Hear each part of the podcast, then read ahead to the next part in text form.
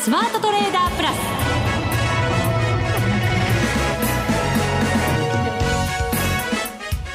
全国のリスナーの皆さんこんにちは。内田まさです。ここからの時間はザ・スマートトレーダープラスをお送りしていきます。この方にご登場いただきましょう。国際テクニカルアナリスト福永博之さんです。こんにちは。よろしくお願いします。よろしくお願いいたします。はいさあマーケットですが今日は200円を超える上昇幅ということになりました。いやこのとこ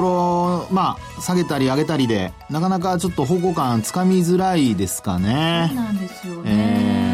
でも FOMC が終わったら、はい、まあまあ方向性は固まってくるのかななんて思ってはいたんですけれど、はい、どうなんでしょうね。そうですね。まあ今日のその上昇のね、あの形からしますと、やはりあの先週下げた分を、あ、ごめんなさい、先週とか昨日ですね、失礼しました。昨日下げた分を、まあ取り戻したと同時にですね、1週間分のえーまあ、昨日までの下げの分は、まあ、取り返してきたという形になってますので、はい、まあ、そういう意味ではあの FOMC が通過してでなんとかこう反発に向かおうというような、まあ、そういう動きが見られるっていうところですよね。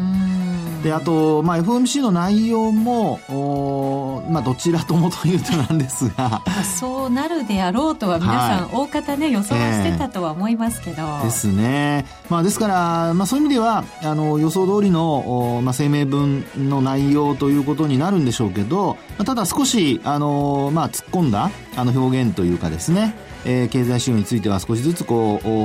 お、まあえー、ヒントになりそうなものを、こう、ちら、散りばめ、えー、始めてるということになってますので、まあそういう意味では、あのー、まあマーケットがちょっと読みやすくなってきているのかなというね、はい、そういうところはあるかと思いますけどね。この後のコーナーで詳しく伺っていきます。はいさてこの番組ではさらに個人投資家に近い番組を目指して FX 取引をしている投資家の皆さんにご出演いただきその手法や相場見通しなどについてお話を伺っています。今回はエンジニアとしての技術を生かしてシステムトレードをしている泉辰則さんにご登場いただきます。初登場です。システム開発会社の代表、うん、そしてゲーム開発会社の役員もされているということでねシステムに関してはプロ中のプロですよどんな方法でシステムを作ってそれを運用、はい、運用しているのかも はい含めてお話伺っていきたいなと思います。はい、楽しみですね。ねそうですね。私もなんかでも知識がなくてシステムトレードってちょっと無理じゃないのって私なんかは諦めかけてるところだったので、もしかしたら何かねその方法を教えていただけるかもしれない。仕事をしている間に喋っている間に、はい。何ですか？システムが稼いでくれる。そうそうそう。なるといいですね。何ですかってよく普通の仕事でも稼いで、はい、で FX でも稼いで稼いでプログラムがね。ダブルで。ダブルで。うわうわ。はい昔はね、ダブルインカムノーキッズがありましたけど今は ダブルインカムの意味がね、あの伴侶じゃなくても、システムがインカムをね、作ってくれるというね。いいですね。それ。ちょっと目指しましょうか。頑張って。わかりました、はい、皆さんもぜひ楽しみにお聞きいただければと思います、それでは番組進めていきましょう。この番組を盛り上げていただくのはリスナーの皆様です。プラスになるトレーダーになるために必要なテクニック心構えなどを今日も身につけましょう。どうぞ最後まで番組にお付き合いください。この番組はマネックス証券の提供でお送りします。スマートトレーダー計画。よーいドン。ここからはザ・スマートトレーダー計画用意ドンです。福永さんに足元の為替株式市場について分析していただきましょう。冒頭で株の話がありましたので、はい、株からいきましょうか。はい。はい。日経平均は今日は反発ということになっています。そうですね。はい。まあ、200円以上の反発で、えー、まあ、テクニカル的にはですね、日経平均株価25日線とそれから5日線を今日もう一気に上回って終わったという形になってますよね。上回ったんですけど、気になるのがその5日線も25日線も下向き。そうですね。うん、まあ、そこがやっぱりちょっとこう、まあ、あまだちょっと不安が残るというかね。そうですね。ついてきてくれないと困りますね、はい、値動きにね。そうなんですね。ですから、まあ、ただ、あのー、明日ですね、あの、今日の終値の水準、あるいは5日線を上回った状態でいれば、うん、まあ、基本的に5日線は、あのー上向きにこう転じてくるということになりそうですので、はい、まあ、あとは25日線の上をやっぱり1週間はあの保っておかないと、うん、えー、25日線下向きが上向きに変わってこないということになりますからね。まあ、そういう意味ではちょっとトレンド的には、まあ、今本当にあの25日線をなんとか上回ってくれましたので、まあ、この状態をキープすることが、まあ、最、最低は明日ですよね。うん、えー、今晩、あの、アメリカの経済指標、確か GDP かなんか発表ありますけどもね。はい。はい、GDP がですね、ええ、21時30分、日本時間で。そうですね。はい、ですからその発表が、まあ46の GDP の発表があって、そこから、まあ、どちらの方向に株式市場、あるいは為替市場が動くかですね。はい、で、ニューヨークダウは、まあ、これまでちょっと200日線を下回るような状況だったんですけども、うん、まあ、そのあたりも、昨日あたり、こう、反発にこうなってきてですね、えー、200日線前後までこう上回ってきてますから、まあ、今晩先ほどお話したようなその GDP の結果を受けて、うん、えー、ニューヨークダウがもしその反発続くようであれば、まあ、基本的にはですね、えー、東京マーケットにも明日は追い風になるでしょうというところですよね。はい、一方で、あの、ニューヨーク、まあ、あ経済指標強すぎると今度また逆にね、利上げのが意識されて、うん、まあダウ下げちゃう可能性ありますので、反落しちゃう可能性ありますから、まあそういう意味では、あのー、まあ予想をちょっと上回るぐらいの、はい、えー、いい指標が出てくれればですね、ニューヨークなんかも200日線上回ってこれるのかなっていうところになるんじゃないでしょうかね。はい。アメリカの4、6月期の GDP 予想が、はい、前期に比べると年率でプラス2.5%、うん、1、3月期がマイナススだったんですよね。マイナス0.2%でしたから、はい、まあ、プラスになってしっかりした数字が見込まれているということですけど。ね、あの、まあ、前期の数値が、こう、プラス2というような形のね、見直しが出てくるんじゃないかって話があったりだとか、はい、それからあと、今お話あったように、あの、今、46の GDP がやっぱり2%超えるというね、うん、これ、でも2%に届かないとなると、ちょっと、まあ、どうかなっていうね。うこの場合が、やっぱり景気の失速と受け止められるの、あまあ、失速ってのはちょっと大げさですけども、まあ、景気のね、伸びが鈍化しているっていうふうに受け止められるのか、あるいは、あ一方で、えー、まあ、利下げ、あ、ごめんなさい、利上げですね。利上げの、あのー、観測がまたちょっと後ろずれになってですね、はい、後ずれになって、まあ、その分、あの、ドル円が上昇するのか、あるいはニューヨークダウも上昇するのかね、反発が続くのか、まあ、その辺がやっぱり、あの、出た後の反応次第でですね、明日の東京マーケット、に影響してくるってことになると思いますね。はい。はい、その GDP と同じ時刻に、はい、えっ、ー、と、新規失業保険の申請件数も発表になるんですよね。労働市場やっぱり注目ね、はい、高まってますから、このあたりも、先週でもすごい良かったんですよね。そうですね。発表された分が。えー、だからね、一段と期待は高まってるんじゃないかと思いますが。その通りですね。ですから今週ね、その2つの経済指標が、まずはまあ今日山になりますから、はい、それを受けてってことになるんですけど、あとはやはりあの株式市場、国内で言えばやっぱり個別の決算発表ですよね、企業の。で、まあ、このところの決算発表見てますと、ちょっとやっぱり売られてる銘柄と買われてる銘柄がちょっとはっきりしてきてますからね。やんくっきりですよね。そうなんですよね。まあ、特に昨日のファナックはね、ちょっとびっくりしましたけども、まあ、ファナックショックなんて言ってる人もいるぐらいですから。ショックっていうかね、あの、小安でしたからね、昨日はね。あの、おととい火曜日の引け後に発表されて、はい、で、その影響で昨日はマイナス、日経平均は下落したという。うんまあ、下方修正でしたからね。ねちょっと発表された時ドキッとしましたけど。うん、やっぱ中身が、あの、まあ、どうもその中国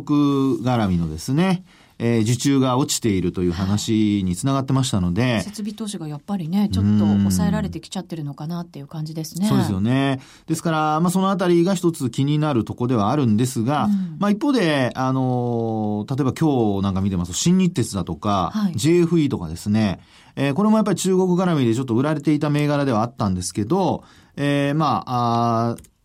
と、新日鉄ですと今日は、えっと、5.79%も上昇してますからね。うん、強い。ね、それからあと、JFE ホールディングスなんかも、まあ、こちらも、えー、取引時間中発表されましたけども、103円高でなんと4.45%。うんまあ、ただこれあの、底値圏からの反発なのではい。まあどちらかというと買い戻しかなっていうことも言えなくはないんですけど、うんただあの、売買高は、あの、両銘柄ともに、はい。今日膨らんでますので、そうですね。今日全体でもちょっと膨らみましたよね。そうですね。で、まあ全体的に膨らんだのはどうもあのトピックスのあのリバランスがあったようなので、あ引け間際ですね。代金3兆超えてますよはいね。。そうですよね。うんですから、まあそのリバランスの影響で、引け間際のところで大きく、やっぱりあの、商い膨らんだようなんですけども、はい。まあそれは、あの、置いといてもですね、うん。今お話したような、まあ大型株のところですね、時価総額が大きなところ、まあこういったところが、まあ業績自体はそれほど冴えないんですけども、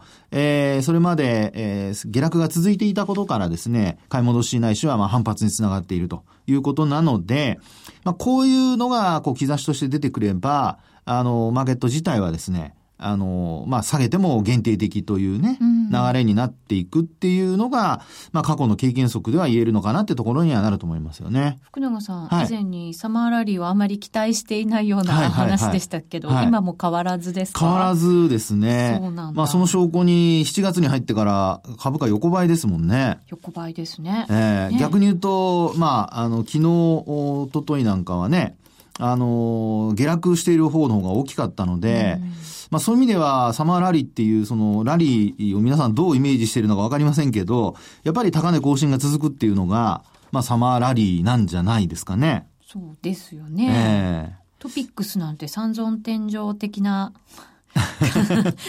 形？そうですね。まあニューヨークも実はそうなんですよね。ですから、まあ、今回の決算発表、これ一巡したところで、あの、まあ、大体来週、まあ、あの、大体、そうですね、あの、8月の15日、お盆前後が、あの、まあ、最終的なピークでですね、あの、一巡することになると思いますから、はい。まあそのあたりで、えー、まあ、日経平均の PR、あるいは一株当たり利益がどうなるか、で、あとは、あの、インバウンドで、やはりあの、お実績よりも、あるいは見通しよりも、成長の方を、うんあの、見越して買われてるっていうようなところがですね、えー今日なんかもあの、新高値見てても結構ありますよね。はい。ええあのーまあ、個別銘柄の話は、まあ、日頃あまりしないんですけど、今日はしてくれる。えーまあ今日は、あの、決算発表があってですね、してくれるっていうほど、あの、上から目線じゃないので、あの、そんなね、別に日頃嫌がってるわけじゃないんですよ。そうですよね。誤解しないでくだ特にさいね。私も振りませんしね、いつもね。あの、個別株は難しいんですよね。難しいですはい。決算だってね、よかったら売られるものもあるし、そうそうそうそう買われるものもあるし、素直に受け取れないところありますし、ね。そうなんですよね。ですから、それまでの動きをやっぱりあのきちっと見てないといけないのが難しいところなんですけど、あの、まあ、インバウンドで言うと、例えば、食品なんかがね、うん。あの、上昇していたりだとか、はい。あとは、えっと、そうですね、えー、まあ、中身的に言うとですね、通信、情報通信なんかも今日 NTT がまた高値取ったりだとかですね、えーこのあたり、こう、ちょっとこう違う、これまであまり、えー円安がこうちょっとね、動かなくなってきているところもあって、えーほ物色の矛先がちょっと変わってるかなっていう感じはしますよね。うん。あとそれからコンビニだとかね、ローソンだとかもありますし、高値取ってますし、えーですから、まあ、本当にあの、インバウンドのところは、PR が低いとかっていう割安で買われてるんではなくて、えー成長期待で買われていて、なおかつ、そういったところが、今のところは、あの、製造業のお決算発表よりも、まあ、製造業とファナックだとかをね、筆頭に出てきたものがあまり良くなかったので、えーそういったところを補う形で、まあ、上昇しているということになるんじゃないでしょうかね。うんしばらくは、だから、一番の注目が、業績、決算発表。そうですね。日本株に関しては、この辺りはい、そこになると思いますね。あとは、あの、何かしら話題が出てくるかなんですけど、はい。えー、さらには、あの、商い今日、先ほどあの、おじさんの話にあったようにですね、少しあの、引け間際、ああの、リバランスなんかがあって入れ替えがあって増えてはいるんですけど、はいあの、実際に実は昨日、一昨日ぐらいまでは2兆円超えてはいるものの、あの、えー、現物の売買高の方が20億株届いてないぐらいなんですよそうね。でした。はい。はい。なのでですね、まあそういう意味ではやっぱり、あの、商いが薄くなること、うんそれからあと、投資主体別売買動向で、まあ外国人投資家の買いが細るかどうかなんですね。うん。そのあたりがちょっと注目ポイントになってくると思いますから、はいまあ本格的なサマーラリーになるためには、まあやはり、えー業績が良くて、で、なおかつ外国人投資家の買いも衰えないと。うん。で、な、まあもう一つ欲を言えば、個別株がもっと賑わううという状況になれば、横張りすぎかもしれませんけど、まあラリーというですね、さあ行くぞっていう感じが出てくるのではないかなと思いますけどね。はいはい。全部盛り込みましたね、そこにね。はい。盛り込めるだけ盛り込みました。為替ですけど、124円台の今20銭ぐらいですね。ええこれも上に行きたがってる感じですかね。何回もちょっとこの辺で止められてるんで。そうですね。ねえまあ、特に今週はですね、やはりあの、えー月曜日、あの、え一応まあ25日線のところで、あの、まあ、下げ止まった感じですかね。うんまあ、そこから反発に向かってきていて、直近のですね、やっぱり目安、あの、抜けなきゃいけない節となるのが、えっ、と、これ21日なんですけど、124円の47銭ぐらい。はい、この日の高値ですね。はい。はい。で、ここが、あのね、バンコクで、えー、タイのバンコクで行われた、あの、黒田さんの、あの、海外での講演の時のはい。記者団に対しての発言、うんこれが出たとこですね。はいで、あとさらに、もう一つ上になりますと、えー途中40銭台に節があるんですけど、ね、2回ぐらい止められてますしね。ありますね。うんえっと、ちょうど6月17、それからあと24ですね。はいで、さらにその前は6月10日。これが黒田さんがね、えー、国会で、えー、まあ、あ発言した、あー質問に対してこう、回答した時のですね、いわゆる黒田、黒田レンジとはい。言われているところで、まあ、これが6月10日で高値がろ62銭。はい124円の62銭あたりとうんいうところですから、やっぱり40銭台超えて、あの、しっかり値固めできるかどうか。うん。で、これはできるようですと、お60銭台ももちろん視野に入ってくるでしょうし、円安方向へとはい。いうのがですね、えー、まあ、利上げに向けてということで、あのー進んでいくのではないかと思われますけどね。はい。今が、ここが正念場みたいな感じになってますね。そうですね。ね。は抜いてくれみたいい。ポジション持ってるんですか？な。持ってないんです。持ってないですか？ちょっと言ってみました。はいすいません。はい以上、スマートトレーダー計画、用意ドンでした。これまでこんな FX はなかった。ついにマネックス証券から革新的な FX 取引プラットフォームトレーダブルがリリースされました。トレーダブルはデンマーク発の全く新しい FX。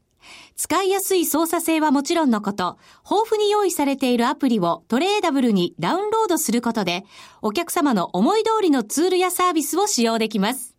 世界中の開発者が提供するアプリを使って、自由自在にお客様の取引スタイルを実現。最低取引単位は1000通貨単位だから、少額でもお取引が可能です。リスクが心配な初心者の方でも始めやすい。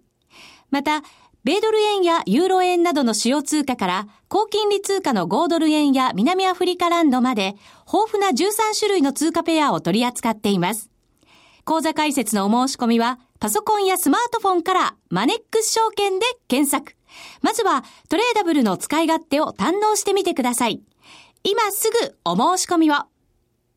トレーダブルのお取引に際しては、証券総合取引口座とトレーダブル口座の開設が必要です。FX 取引では元本損失、元本超過損が生じる恐れがあります。お取引の前には、当社ウェブサイトに記載の契約締結前交付書面などを必ずお読みください。マネックス証券株式会社金融商品取引業者関東財務局長金賞第165号。ザ・スマートトレーダープラス。今週のハイライト。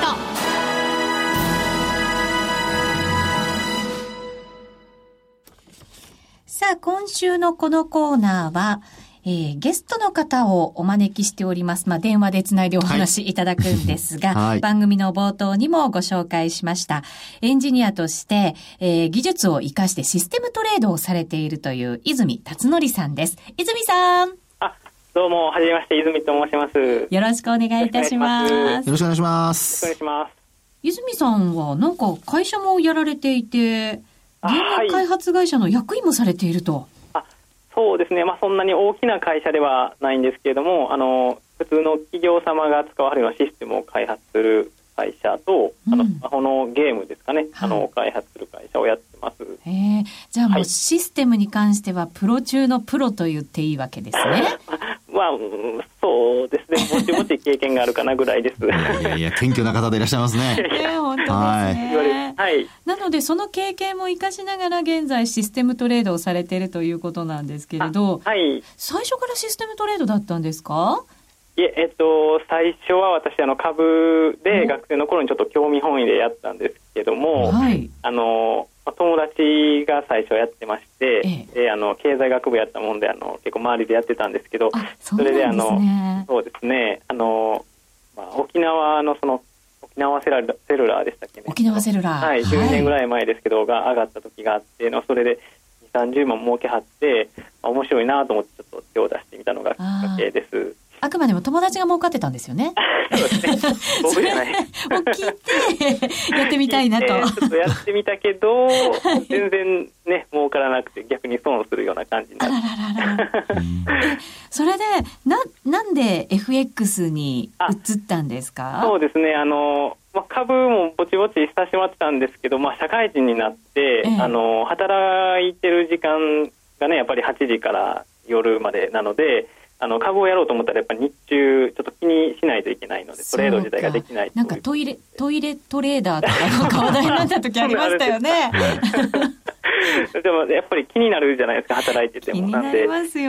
いい方法ないかなと思って見てたらその24時間ね取引ができるっていう FX があるということで、はい、まあ、本当は最初そういうのがきっかけでその違いも何も分からずにあのなんかいい方法がないかと思って探してたら FX にたっていう感じです。えー、それって今からどれぐらい前の話なんですか？えっとそうですね FX やり始めたのは社会人になってから9、10年じゃ9か10年前ぐらいですね。じゃあまだまだでもあれですね。あの100倍のレバレッジとか200倍とかあったようなそうですね時期ですよね。400倍とかありましたよね。ねありましたよね。そうですね。あの株とかだったら3倍とかね信用買いで3倍までなんですけど、はいえー、200倍ってすごい額を動かせるんだなってちょっと若干怖かったですけど最初は。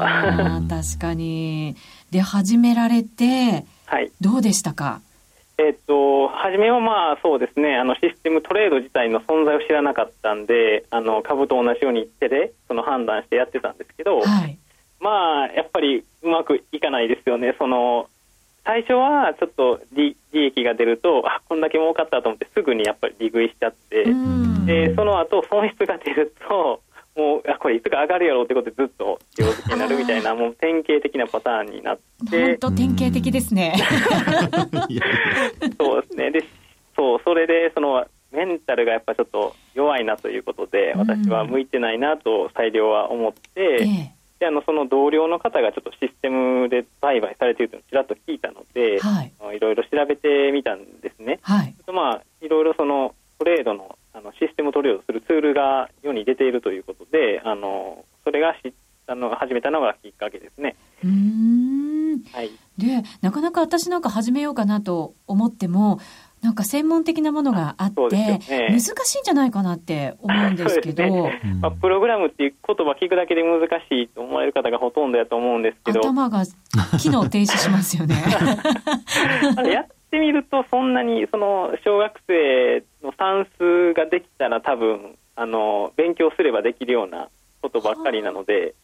あの大丈夫勉強すれば1か月ぐらいで誰でもできるようになるかなとは思いますけど。そうですか。算数ぐらいだったら私もできるかもしれない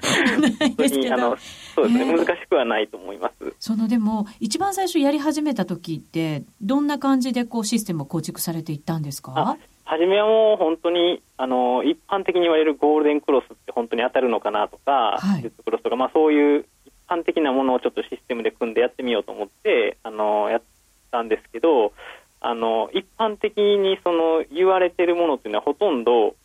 使えないんですね不思議と。でそういうもんなんですね。そうですねやってみて分かったんですけどで RSI とかだけはなんかドル円でうまくいったんですけど、それ以外のその移動平均線のゴールデンクロスが全然うまくいかなくて、これみんなどう定説実は間違ってるんじゃないかなって。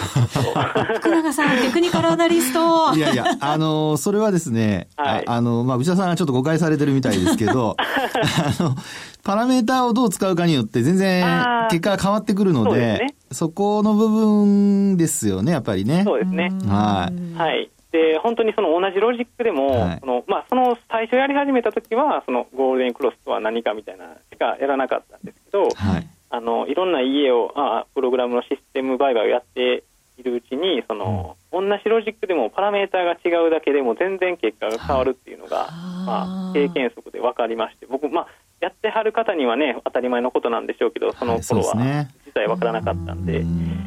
これでパラメータも大事だなというのがテクニカル分析そんな甘くないですよ。内田さん。すいません。そうか。じゃあそれも経験しながら、テストも行いながら、はい、こう時間もかけながら構築されたんですね。そうですね。いろいろバーズといいますか、まあ実際の取引というよりはバックテストをしまくって、どういうふうになるのかみたいなのを、まあ身につけていったような感じですね。うん。でも結構相場ってこう環境がどんどん変わっていくものですから、同じシステムをずっと使い続けるってわけにはいかないわけですよね。そうですね。あの、理想はやっぱりその、これぞずっと使ってればいいっていうのを作りたいと思ってたんですけど、なかなかやっぱりそのどこかでドローダウンを経験してしまうといいますか、うん、ばっかりだったんですよね。なので、まあ、最終的に今やっている方法は、その1か月間で、えーと、自分のロジックがまあ例えば20か30があったとしたら、先ほどおっしゃったようなそのパラメーターの設定を変えるやつだけで、えーと、パターンをまあ1プログラムにつき3か5個ぐらい用意するんですよ。うん、でトータルまあ30のプログラムがあったとしたら、それに3から5パターンぐらいなんで、100から150ぐらいのそのロジックといいますか、が出来上がるんですよね。でそれをこう1か月でこう運用してみて、デモトレードで、でランキング付けをするんですよ。はい、でトップ、まあ、1か月のまあ、トップ10ぐらいに入るものを翌月に運用するみたいな、そういうのを毎月、その指名日を決めて、ここからここまでっていうのをやって、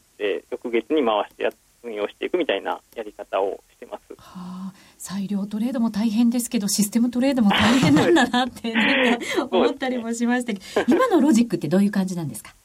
今は、うん、そうですね、成績がいいのは、あのー、まあ、皆さんがトレードされないその明け方とか、深夜帯の時間帯ですかね、あのー、言ったら値動きがそんなにない時間帯だと思うんですけども、えー、その時にちょっと変な動きをする時が一瞬あったりするんですよ。はい、でそこをあの例えばずっと一定の調子で動いてたのに一瞬だけ上に上がって下がるみたいなのを、うん、まあ、逆張りで上に上がった瞬間に売りで入るみたいなのがそういうロジックがちょっと今好調な気がします。うん。ちなみにこうトレードは超短期でやってるとか、まあ、逆に長期でやってるよとかっていうのあるんですか？そうですね。私もその何が一番いいのかっていうのが分からなかったのでとりあえず全部やってみようということで、はい、あの運用はしてるんですけど結果的にその短期だとみんな短期で動いてるやつは全部こけてしまったりすることがあるので、はい、リスクヘッジという意味では中期も短期もあの全部合わせて運用した方がいいのかなというのが結論なので今は全部一応やってますね。なるほど。あの最後にシステムトレードの良さってどんなところですか、はいえっと、あのメンタルが楽なことだと。思います確かに、逆に悪いところはどんなところなんですか？悪いところはもう裁量はねやっぱり自分の裁量でここはもっと勝負するべきだっていうのができるんですけど、えー、システムはもう決まったことしかやらないので、まあ、効率がちょっと悪いかなという気はしますね、うん、でもコツコツ積み上げてそうですね。っていうそんな感じなんですね。ルールに沿ってやってくれるので。はい。わかりました。泉さんありがとうございました。ありがとうございます。ありがとうございました。はい、失礼します。さて今日はシステムトレードをされているという泉辰則さんにご出演いただきましすごくあの理論的にこう作ってね考えてらっしゃっているのでやっぱりさすがですね、しかも慎重さもありながらちゃんとなんか分散もさせながら。そうですね、はい、プログラムはやっぱり分散させるってのはすごく重要ですよね、ね、パラメーターがどれかって決まりませんからね。どれが正しいかってわからないので、はい、その辺は素晴らしいと思いますね。やってみたいなと思いました。はいさあここまでのお相手は福永博之と内田まさでお送りしました。それでは皆さんまた来週。この番組はマネックス証券の提供でお送りしました。